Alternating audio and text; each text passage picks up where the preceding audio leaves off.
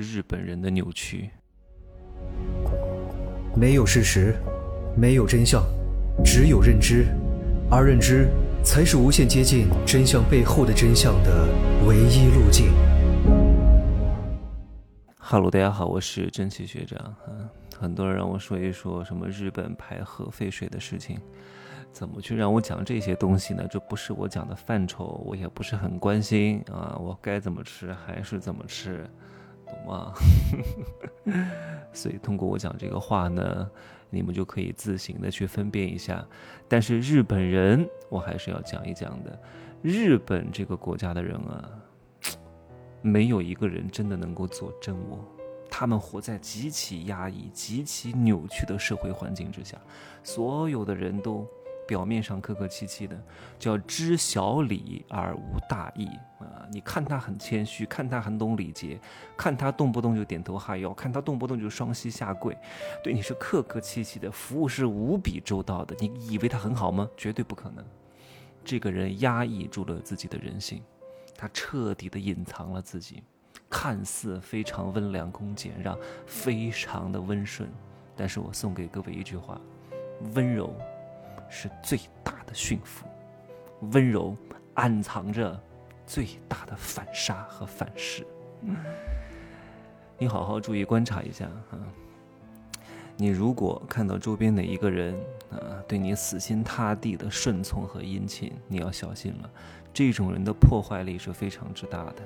它的破坏力和它的生产力是成正比的，而且如果这个时候你还不能看出他从你身上能够得到什么好处，但是他依旧对你特别好的时候，你一定要警惕。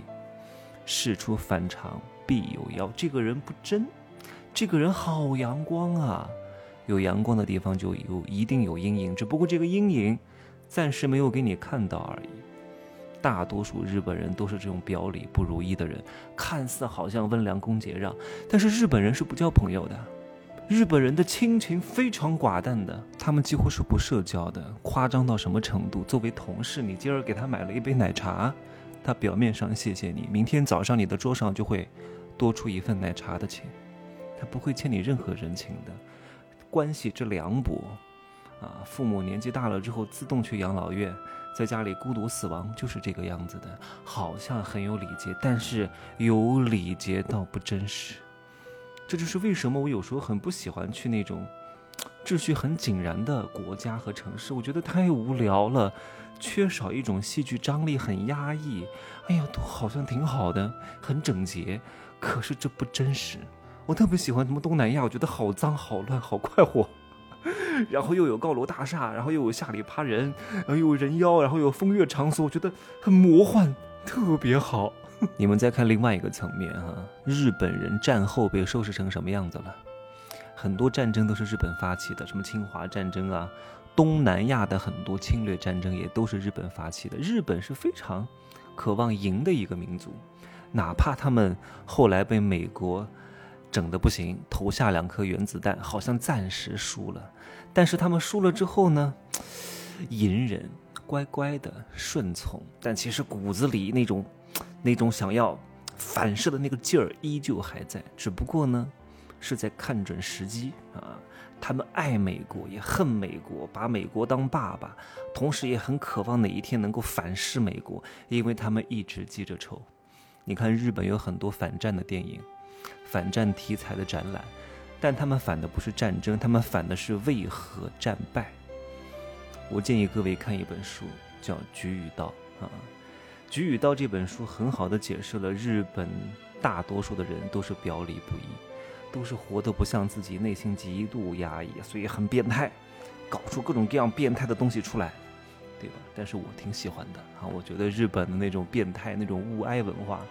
挺对我胃口的，因为咱也挺变态的，那种什么奥运会开幕式上表表演的那些，哇，阴森森的，我太爱了。但是我偶尔看一看可以，你让我天天生活在那儿不行。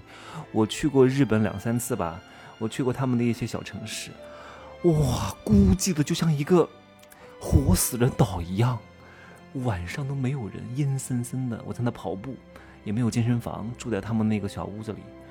哎呀，跑着跑着跑到他们的坟墓里去了，他们因为他们是阴宅阳宅不分的，哇，阴森森的，可好玩了啊！咱们还是有一点害怕的，因为我觉得日本的那个坟墓挺可怕的啊。来，那我接着再讲回来，美国还是非常了解日本的，甚至比我们还要了解日本。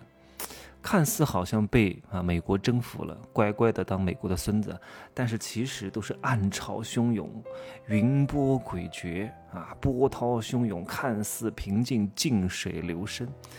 所以二战以后，日本的秩序和体制啊，都是美国给他们设置的。我上次看过一个数据，说美国在全世界的驻军当中，日本是最多的，有五万多人，比德国还要多。不仅在驻军人数上多，而且美国还要限制他们发展进攻性武器，就是你可以强，但是你不能太强，你太强了，我就要压一压你啊！我给你安排一下你们国内的制度啊。一九八零年的时候。啊，日本的制造业外贸水平哇，真的是迅猛发展，亚洲四小龙之一，非常牛逼，非常厉害。那个时候，日本的女人也开始炸了，要开始搞各种独立运动了。这个时候啊，美国逼他们签什么广场协议，从汇率上、外贸上全面打压日本产品的竞争力，让他们被迫的经济停滞了三十年。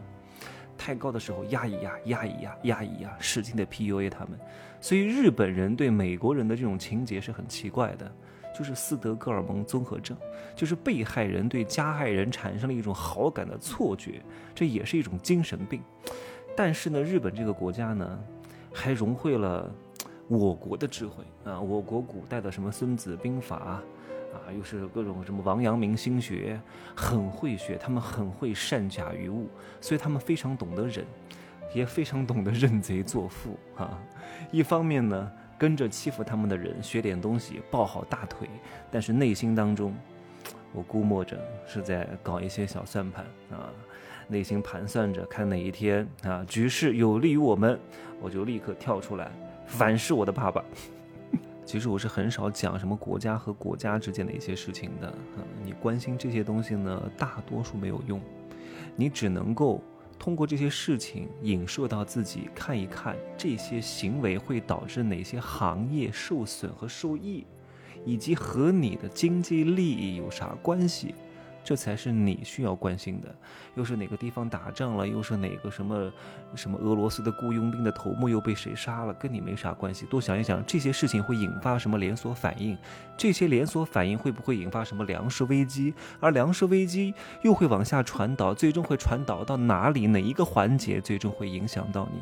这才是你需要考虑的，而不是在那看戏啊啊！我其实去过日本好几次，但是我还没有去过美国。我对去美国没有什么兴趣，我就是不想去美国。但是我年底可能要去趟南极啊，我先从北美飞，然后再去南美，然后再从南美去南极玩一玩吧，可能得花个二十万左右啊，体验一下。因为也不知道是明年死后年死啊，咱们是向死而生，时时可死，步步为生。希望各位也是如此，拜拜。